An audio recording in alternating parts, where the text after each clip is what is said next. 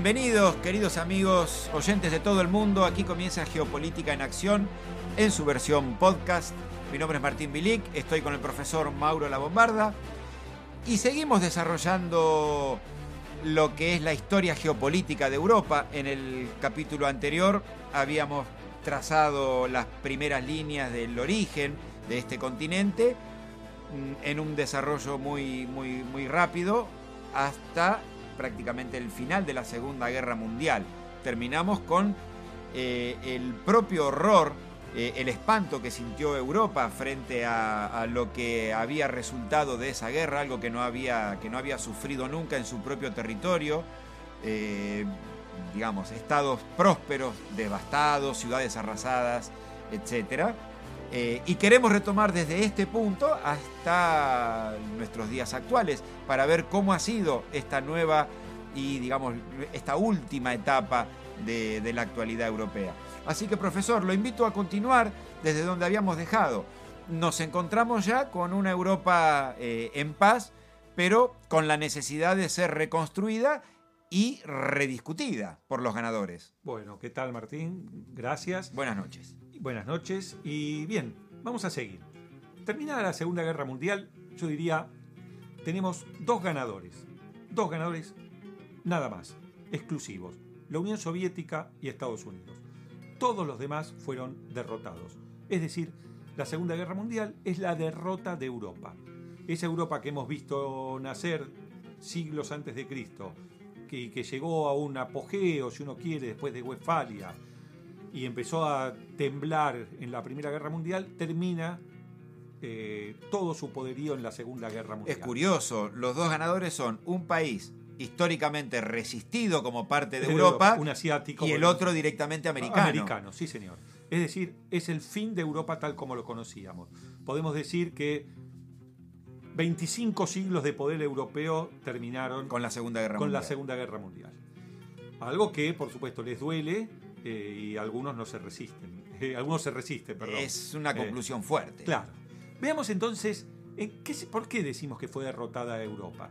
Bueno, hay dos acuerdos básicos entre Estados Unidos y la Unión Soviética. ¿De posguerra, perdón, de posguerra? De posguerra. Nosotros sabemos que estuvieron los acuerdos de Teherán, Yalta, eh, Potsdam, en los que participaron los británicos, los franceses, pero los verdaderos acuerdos eran entre Estados Unidos y la Unión Soviética. Los europeos quedaban afuera de la realidad. Y la realidad es que el acuerdo número uno es la división de Europa. De un lado, la influencia soviética, con las tropas soviéticas, por supuesto, y del otro lado la influencia americana con las tropas americanas. Las tropas instaladas en Gran Bretaña, instaladas en Alemania, en Francia, en Italia. Este eje divisor se trazaría de norte a sur. Exacto. Y pasando por, eh, pienso rápidamente. Alemania por la mitad. Alemania por la mitad, países escandinavos de, del lado eh, occidental eh, una Polonia. Los bálticos del lado oriental. Los bálticos del lado oriental, exacto. Eh, hasta el sur, donde. ¿Qué hacemos con Turquía?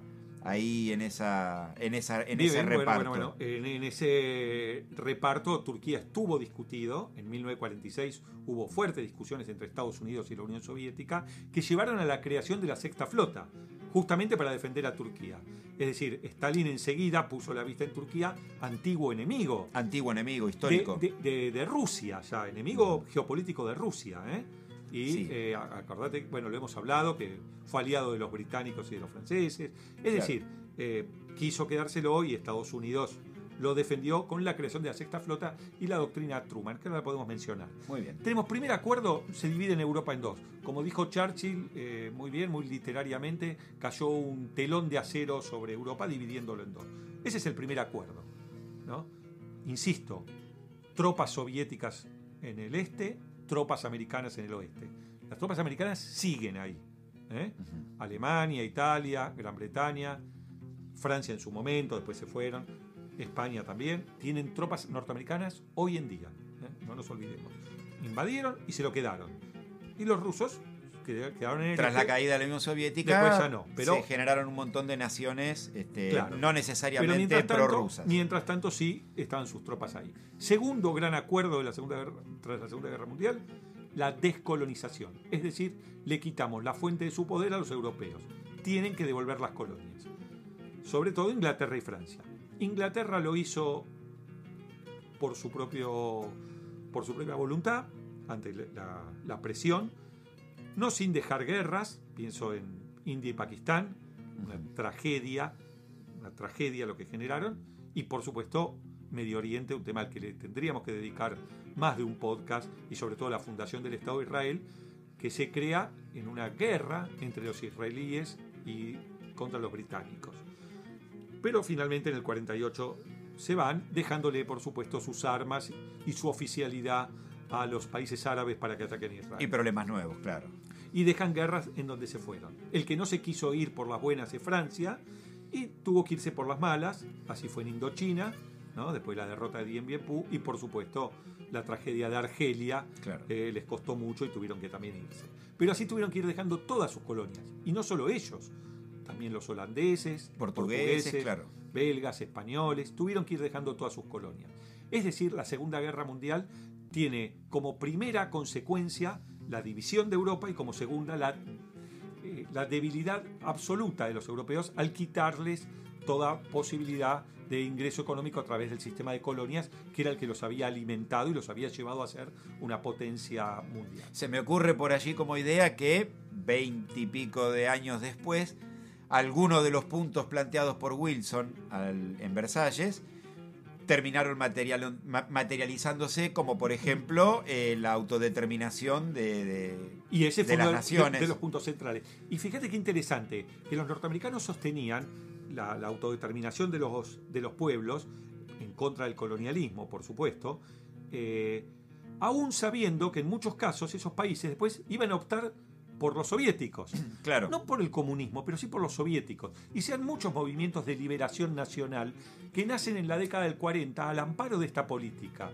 Entonces uno puede ver el sionismo en, Israel, el Partido del Congreso en la India, podemos ver eh, el ascenso de Nasser, el panarabismo en, eh, en Egipto, el peronismo quizás acá en Argentina, todos movimientos nacionales que nacen al amparo de la descolonización y que quieren romper sus lazos con Gran Bretaña, Francia, con Europa, digamos, con Europa. Y Estados Unidos los promovía, aún sabiendo que muchos de ellos después terminaban más inclinados hacia el lado soviético. Y los promovía no apropiándolos para sí mismos. Exacto, eso es lo que digo. Eso es lo que digo. Claro. Eh, eh, vamos a ver un ejemplo claro en, la guerra del Canal de Suez, cuando los franceses y los británicos intentan invadir Egipto para recuperar el control sobre el Canal de Suez, y Estados Unidos los obliga a retirarse. Con ayuda de los rusos. Con ayuda, sabiendo que Nasser jugaba a favor de los soviéticos, no le importó. Es decir, acá se ve claramente eh, este acuerdo entre Estados Unidos y la Unión Soviética. Estados Unidos prefería que los países estén eh, aliados con los soviéticos antes que eh, subordinados a los europeos. Es decir, estaban de acuerdo Estados Unidos y la Unión Soviética que los europeos no volvían a levantar cabeza. Entonces, esta Europa dividida, vamos a centrarnos más en la Europa occidental, porque es la que permite ver un juego que lleva a la Europa actual. Porque la Europa oriental estaba totalmente sometida a la Unión Soviética y a las tropas soviéticas, mientras que Estados Unidos les dio más libertad dejando sus tropas, pero les daba la libertad de elegir sus propios gobiernos con Europa, y sus propias políticas. Con Europa Oriental hablamos de, eh, digamos, de Alemania para allá. Claro, de Alemania Polonia, hacia Hungría, este. Checoslovaquia, Yugoslavia, Rumania, eh, Bulgaria, Albania. Esos países quedaron bajo la égida soviética con las tropas soviéticas y el poder central en Moscú mientras que eh, en Occidente Estados Unidos solamente deja sus tropas y una enorme influencia política, pero que aquí entonces empieza un juego geopolítico que es muy interesante. Habíamos dicho hace unos minutos que los europeos quizás llevaban 25 siglos de poder. No se iban a resignar tan rápido a dejarlo en manos de sus primos groseros. Recién nacidos, prácticamente. Que son los Estados Unidos. Claro. Y menos de los rusos que los consideraban bárbaros orientales. Entonces, inmediatamente ellos empiezan a buscar nuevamente qué cosa? Fórmulas de unidad. ¿eh? A través del comercio, de la industria. Empieza a haber tentativas de unidad. Juegan juntos franceses y británicos, suman después a Alemania Occidental, ellos tratan de sacarse un poco de encima el yugo americano, en la medida que había cierta libertad. El mejor ejemplo de esto es el canal de Suez. Cuando Nasser nacionaliza el canal de Suez, porque necesitaba fondos para la represa de Asuán, y empieza a jugar un juego de equilibrio entre Estados Unidos y la Unión Soviética, pidiéndole plata a uno y a otro, hasta que Estados Unidos se cansa y dice, mira, no te voy a dar un peso, entonces nacionaliza el canal de Suez. Punto estratégico si lo hay en el mundo. Claro. Permitía el comercio entre Oriente y, Europa, eh, acortando muchísimo distancias y costos. distancias y costos, los días de navegación. Entonces, ese control sobre el canal de Suez era esencial para la geopolítica europea. Cuando Nasser lo toma, los franceses y los británicos dicen, este es, a esto no lo vamos a permitir. Acá vamos a jugar nosotros. Queremos ser un tercer actor. Estamos en un mundo bipolar, Estados Unidos y la Unión Soviética, vamos a ser un tercer actor. Se juntan, llaman a Israel, le piden a Israel que invada Egipto. Israel estaba contenta de hacerlo porque Egipto lo estaba atacando constantemente después de la guerra de la independencia y nosotros dice vamos a aparecer como mediadores y vamos a llamar un alto el fuego.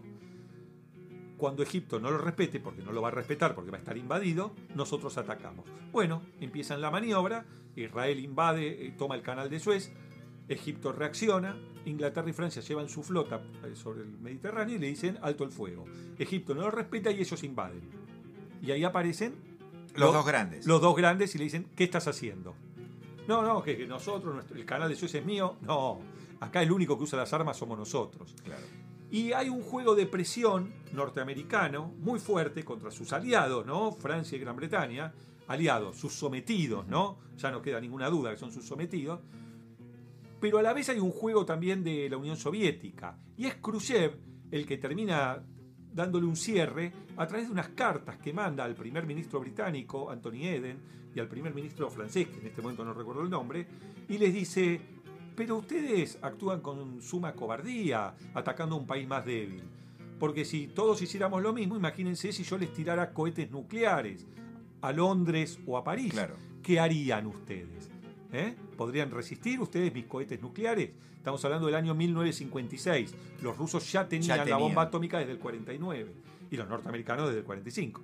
¿Qué hace Anthony Eden cuando recibe la amenaza soviética de tirarle una bomba atómica en Londres?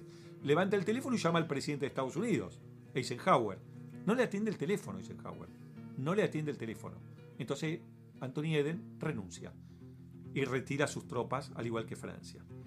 Y acá se produce un quiebre dentro de la política europea porque van a reaccionar distinto Francia y Gran Bretaña. Gran Bretaña muerde el polvo y entiende que es Estados Unidos el que domina la escena y adopta una posición de sumisión, a lo que ellos lo llaman la relación especial, creyendo que a través de cierta influencia diplomática van a tener una relación preferencial con Estados Unidos. Kissinger cuando le explica esta relación especial eh, deja ver a las claras y revela que esa relación es mínima y que no es tan fuerte como se cree. Se hace real esto que se dice de la Inglaterra y sus relaciones internacionales de que Inglaterra solo te respeta cuando te le enfrentas. Exacto. Y acá, y acá sucede y acá sucedió eso. Entonces asume una posición de un subordinado de Estados Unidos.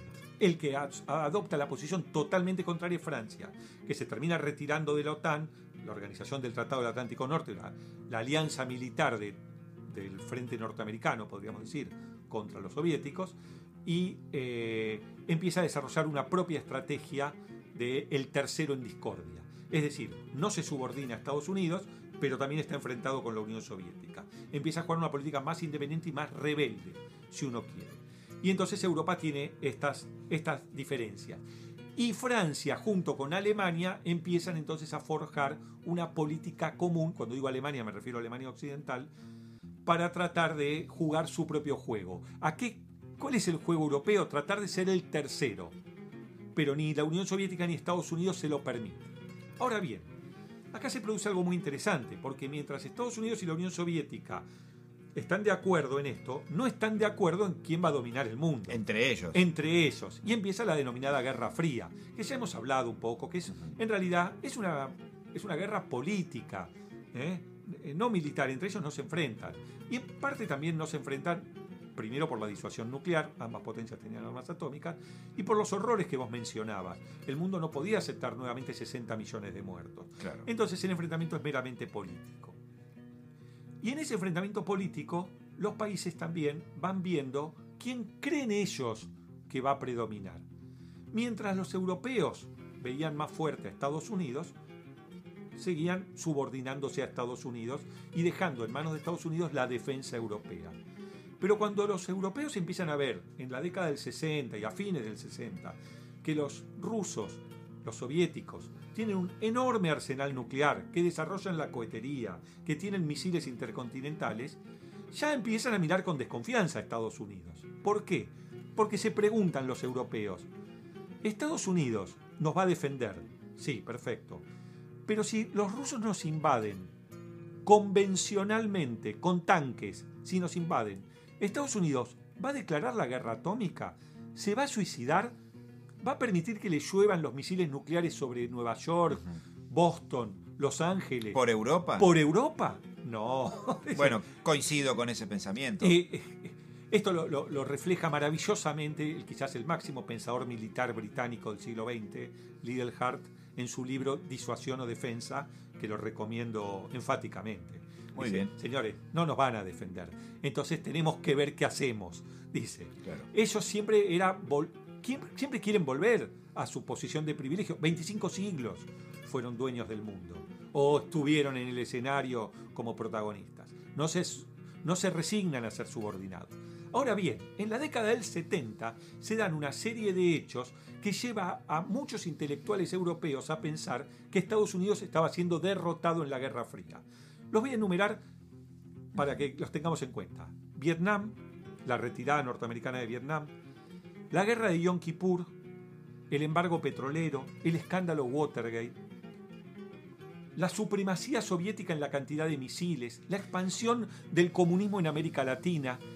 Bueno, del tenemos, 70. tenemos, claro, tenemos Cuba eh, con una revolución Perdón. 10 años. de- Cuba, Nicaragua, El Salvador, Exacto. Chile, claro. Argentina en el año 73, eh, cuando sube Cámpora, era un gobierno de izquierda. Es decir, uno veía que las ideas de izquierda estaban ganando democráticamente. En Chile, Allende ganó por elecciones.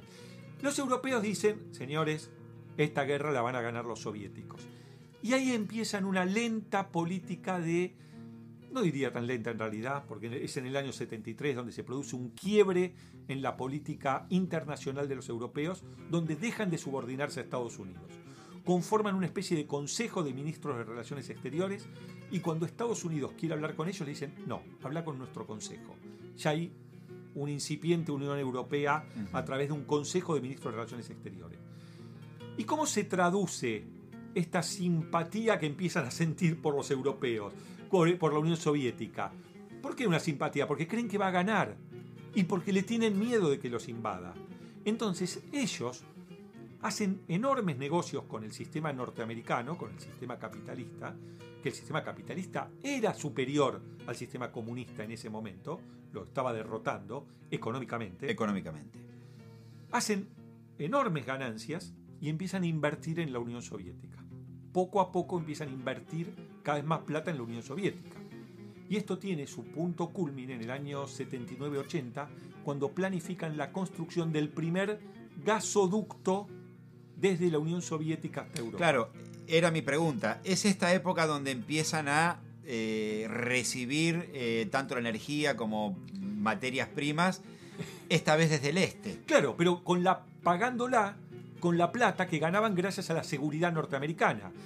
Ellos llamaban esto, los alemanes lo llamaban la doble vía. La doble vía es, Estados Unidos me da seguridad, me pone las tropas para que los rusos no me invadan. La paga Estados Unidos la seguridad, no la pago yo. Pero los rusos me dan suministros. Claro, exacto. Me dan la seguridad. Me dan un sistema de capitalismo en el que yo participo y que gano plata. Y esa plata yo se la doy a los soviéticos. Se la doy para- al comunismo para, que, me que me den materia prima, sobre todo gas, y ellos con esa plata eh, enfrentan a Estados enfrentan a Unidos. Estados Unidos. Los norteamericanos no lo podían creer. Dice, pero me estás traicionando. Ahora bien, ¿qué podía hacer Estados Unidos frente a eso? Uno, quebrar la alianza y pelearse. Si hubieran hecho eso, hubieran cometido el mismo error que cometió la Unión Soviética con China. Los hubiera absorbido Rusia. Los hubiera absorbido Rusia. Entonces Estados Unidos agacha la cabeza y aguanta. Cuando deciden hacer el gasoducto, Carter lo soporta. Cuando viene Reagan, toma otras medidas.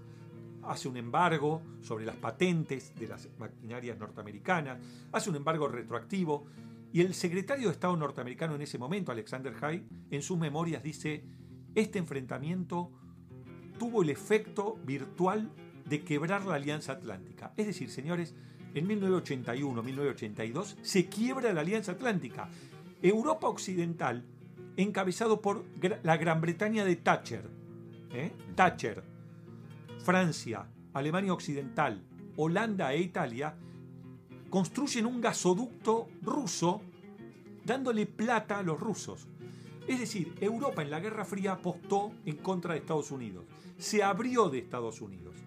¿Fue este un error de cálculo, entre paréntesis, del gobierno de facto argentino a la hora de tomar la determinación de eh, ocupar Malvinas, pensando que Estados Unidos en esta situación de confrontación iba a jugar para nosotros y no en apoyo de Eh, Europa? Bueno, yo te, te voy a dar el título nada más y lo vamos a hablar en otro podcast. ¿Cómo no? Eh, no hubo un error del gobierno argentino. Eh, yo estoy convencido que la decisión de recuperar Malvinas fue dada en, co- en conjunto con Estados Unidos y Estados Unidos no nos traicionó en la guerra de Malvinas. Estados Unidos promovió que, que la recuperemos, no, no, no es una invasión, es una recuperación, por supuesto, y después que se negocie y se devuelvan. ¿A, a quién? Argentina, por Claro. supuesto. Eh, Argentina, eh, en la mitad del desarrollo de estos acontecimientos, decidió continuar la guerra. Bueno, listo. Entonces, de responsabilidad de, ya de Argentina se, se rompe, rompe con Estados Unidos. Lo hablaremos, Lo en, hablaremos otro, en en otro. capítulo. Pero eh, no está mal, no está mal lo que vos estás proponiendo. Digo, el contexto Es favorecía. u- unir. Es decir, es muy interesante. Eh, la reunión que mantuvo Alexander Haig con Thatcher por el tema del gasoducto fue el 31 de enero de 1982, donde Thatcher le dice a Haig, yo no voy a dejar de construir el gasoducto, mis empresas están ganando plata y yo lamento si esta plata termina yendo para la Unión Soviética. Eh, yo necesito el gas y se lo voy a comprar a los soviéticos. Ah, muy bien, le dijo Haig, y se volvió. Dos meses después, Argentina recupera las Malvinas. Recupera Malvinas. Entonces, sí coincido totalmente en que la guerra de Malvinas está enmarcada en esa separación de Europa con Estados Unidos. Y obviamente detrás la doctrina Monroe, América para los americanos, que se vayan las potencias coloniales de América. Se me ocurre una herejía, que también lo vamos a desarrollar en ese futuro podcast, pero entonces no fue una decisión eh, eh, geopolíticamente y de acuerdo a las circunstancias tan errado el momento que se eligió Fue para, la recuperación Fue el de mejor Malvinas. momento. Fue el mejor momento. Fue un momento de tirantés entre Estados Unidos y sus aliados europeos. Fue un momento donde el gobierno de Thatcher estaba en baja, donde Inglaterra tenía serios problemas económicos, desempleo, etcétera. El paro de los mineros, ¿te acordás? Claro, por eso No, no, el momento fue el mejor, porque yo lo que creo, hubo un lamentablemente... mal manejo de la situación. Creo que el momento lo eligió Estados Unidos, no lo eligió Galtieri. Pero bueno, Dejemos esta, esta- Dejémoslo. esto aquí, porque si no se nos va a ir no se nos va largo, el tema, pero, pero sigamos bueno. con Europa. Entonces decimos que Europa empezó a apostar a la Unión Soviética. Con plata, porque esto no es apostar de digo que va a ganar la Unión Soviética. No, no, no. Pongo los billetes, Invertir. le doy tecnología. Los franceses le daban tecnología en telecomunicaciones. Esto- Reagan no lo podía creer. Y ese es el juego que hace Europa. Apuesta a la Unión Soviética. Bueno, después hay que ver cómo Estados Unidos termina de vencer a la Unión Soviética, la iniciativa de defensa estratégica, de la cual Europa descree, no se suma. Al final Thatcher sí se suma. Un poco también la Unión Soviética implosiona en sí misma frente a una estructura eh, totalmente cuyo principal y casi único avance es el militar, pero, Pero que en el militar ya no podía seguir la carrera Ya no podías, claro. porque los, norteamericanos lo meten en una carrera armamentística que ellos no pueden seguir. Pero ¿qué propone Europa entonces? Muy interesante. Ya cuando viene Gorbachev y empieza también el principio del fin, cuando ya se ve que va perdiendo poder la Unión Soviética, que se tiene que ir de Afganistán, que en Polonia tiene que llamar a elecciones y gana solidaridad con Lech Walesa. ¿Qué propone Europa? Dice, muy bien, puede ser que la Unión Soviética caiga, dicen ahí, ya cuando se dan cuenta que está cayendo, ¿no? Año 89, 90, se dan cuenta que se viene el fin de la Unión Soviética. Pero no importa, vamos a volver al viejo proyecto de De Gaulle, la Europa unida del Atlántico a los Urales. Es decir, Con Rusia adentro. con Rusia dentro. Vamos a una unidad europea con Rusia.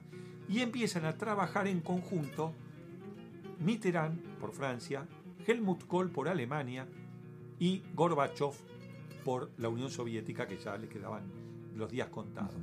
¿Qué proponen los europeos? Una Unión Europea con la plata y la tecnología francesa, la plata y la tecnología alemana y las armas soviéticas. Obviamente que cuando llega la disolución y, y la caída final de la Unión Soviética, ya no estaba Reagan, estaba Bush, Bush padre, no va a permitir que le saquen el, el premio en el momento que lo, estaba, lo está ganando. Entonces, ustedes recordarán el golpe de Estado de Yeltsin, eh, A Gorbachev, di- sí. a Gorbachev, disuelve el Partido Comunista, disuelve la Unión Soviética, ¿eh?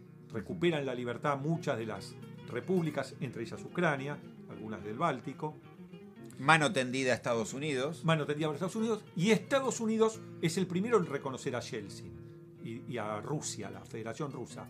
Y no solo la reconoce, sino que la apoya económicamente. Hay miles de millones de dólares que Bush pone en Rusia.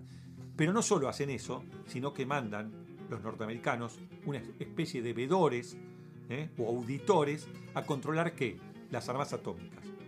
Las armas atómicas que estaban dispersas por la Unión Soviética van todas a Rusia. Eso sí permite Estados Unidos. Lo que no quiere es que la tenga cada uno de los paisitos sueltos que se han creado. Que vengan a Rusia y las controlamos nosotros. Funcionarios norteamericanos estaban instalados en Rusia controlando las armas atómicas. No sé si hoy en día también no siguen estando. Son esos acuerdos, sí, no recuerdo los nombres. El eh, START, Es- lo- lo- los START, este, Sí, sí, pero acá una desarme. Exacto, pero acá hubo una preocupación especial de Bush, de George Bush padre. Dijo, bueno, esto se disuelve, yo quiero el control de las armas atómicas. Yo a vos te, te sostengo como país. Por supuesto que tuvo una crisis económica, hubo una época de corrupción y todo en, en la Rusia de, de Yeltsin. Pero Estados Unidos se ocupó de que los misiles quedaran ahí.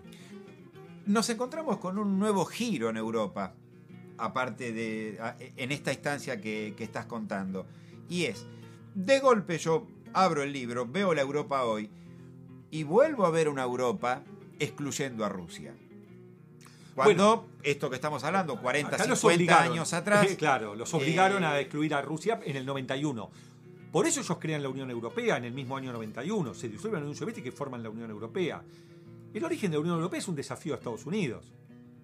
Ahora, Estados Unidos dijo, sí, yo permito una Unión Europea, perfecto. Sin armas. Las armas son de la OTAN, las manejo yo. Lo que pide Estados Unidos constantemente, y hasta uno podría decir esquizofrénicamente, es pongan plata para las armas, pongan plata para las armas. Sí, pongan plata, denme la plata a mí. Cuando Europa dice, bueno, está bien, vamos a fabricar armas. No, fabricar armas no. Las armas son las mías. las compran, Me, la- me las compran, y- pero pongan plata Y ustedes para la defensa. Y yo los proveo, exactamente. claro. Nunca permitió Estados Unidos, desde el 91 hasta ahora, que Europa forme su propio ejército. Y, y- lo llevo esto al 2019, cuando Macron dijo, la OTAN está muerta, tiene una muerte cerebral, Exacto. vamos a conformar nuestra propia alianza militar. Dijo también, eh, Europa no necesita de Estados No Unidos necesita- para sí, sí. defenderse. Exacto. Eh, Y guerra de Ucrania a los pocos meses. Exactamente. Y ahí está Europa este, entonces, necesitando imperiosamente. Martín, llegamos también entonces a la actualidad, este intento de nueva Unión Europea, que es la del 91, que trata de, de- de competir con Estados Unidos, de desafiar el poder del nuevo orden mundial que proclama Bush, ¿no? Cuando disuelve a la Unión Soviética, la Europa que queda pedaleando en el aire se, se une y trata de desafiarlo. Este desafío, por supuesto, es un enorme fracaso. La Unión Europea no pudo resolver ni siquiera la guerra de Yugoslavia. Tuvo que intervenir Clinton para ponerle fin a la guerra de Yugoslavia. Eh, demostró ser impotente ante cualquier problema. No tuvo el poder financiero que pretendía. Fue un, un proyecto que terminó en un absoluto fracaso. Sin embargo, lo que nunca termina en los europeos es el resentimiento contra los norteamericanos. Y en el nuevo desafío que tiene Estados Unidos, que hoy en día es con China, Europa ya tomó partido también. Tomó partido por China. Y la muestra son también las enormes inversiones europeas en China, la suscripción de la ruta de la seda por algunos países, la suscripción del 5G, dándole, aceptando la tecnología china para el manejo de, de las ¿Es telecomunicaciones. el, el- el Brexit un, un ejemplo más en esta, en esta enumeración de, de Bueno, casos? el Brexit es muy interesante porque el Brexit si- significó para Gran Bretaña salirse de, de Europa y negociar directamente con China. No es casualidad que es Boris, Boris Johnson el que inaugura esta nueva era con, con China. ¿Eh? La llamaron la era dorada. Gran Bretaña directamente se fue con China. Y estamos teniendo además nuevamente una Alemania poderosa, una Alemania fuerte. Una Alemania que tiene sus principales empresas eh, radicadas en China. Sus 10 primeras empresas radicadas en China. Y no se van. Y entonces Martín... Pero iba esto.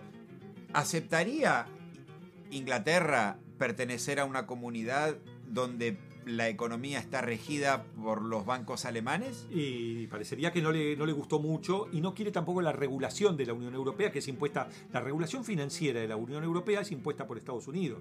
Si Gran Bretaña quiere ser el gran socio comercial de China, como quería hacerlo en el 2015, Por fuera de la comunidad te- europea. tenía que hacerlo rompiendo las reglas. No es casualidad cuando Obama denuncia los Panama Papers y el principal acusado es Gran Bretaña. Tenemos a China como el principal ariete de esta ruptura europea con el desmembra con la salida de- del Reino Unido de la comunidad europea. Yo creo que, que China quiere negociar con toda Europa. Lo que pasa es que Gran Bretaña dijo yo me quiero abrir de los, de los controles y del dominio de... de- Claro. Bueno, de hecho De ha tenido Bruselas, siempre una moneda más fuerte que el euro, y- con lo y- cual y no, quiso no. someterse. Claro. Pero llegamos entonces a, a la actualidad y, a- y al fin quizás de, de- de esto que estamos hablando de Europa, viendo que Europa mantiene el resentimiento contra Estados Unidos, que vuelve a apostar en contra, así como en la década del 70 empezó a apostar por la Unión Soviética, ahora empezó a apostar por China. Y entonces, Martín, creo que se produce un, un escenario muy temido por Estados Unidos y muy temido por Rusia, que es la posibilidad de la conformación de Eurasia. Porque, Exacto. ¿qué es lo que estaban haciendo europeos y chinos? Tienen un sistema que es el siguiente. Nos abastecemos en forma prácticamente gratuita o muy barata con la materia prima, que el gas y la energía rusa, y nosotros hacemos enormes negocios e inversiones juntos. Y nos unimos. Unimos Asia con Europa. ¿Qué habíamos dicho desde nuestros primeros podcasts? ¿Eh? Que tanto Estados Unidos como Rusia No. tienen la mirada puesta, no sé si es este el punto Ese- al que es- querés ir, Exacto. para que nadie crezca Ni Europa, ni China, ni. Asia.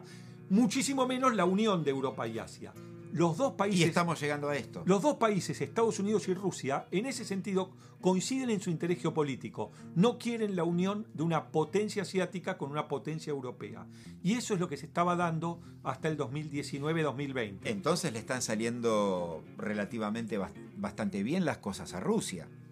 Por Es eso decir, podemos decir que la guerra de Ucrania le sirve tanto a Rusia como a Estados Unidos. Por eso eh, podemos también concluir... En el caso de, de Rusia, esta guerra de Ucrania toca interés vital. Un país Sin duda. limítrofe, un país arraigado culturalmente. El origen de- de- del ruso se, eh, surge de Ucrania. eh, y, y- y es su zona vital, digamos. Es el México, por eso, por cada decirlo uno por así, sus intereses. Unidos. Pero fíjate, eh, creo que Y en el esto- caso de Estados Unidos, ¿por qué lo destacás? Porque Estados Unidos no va a permitir la unión de Europa con, con Asia, porque es, es un interés vital de ellos también.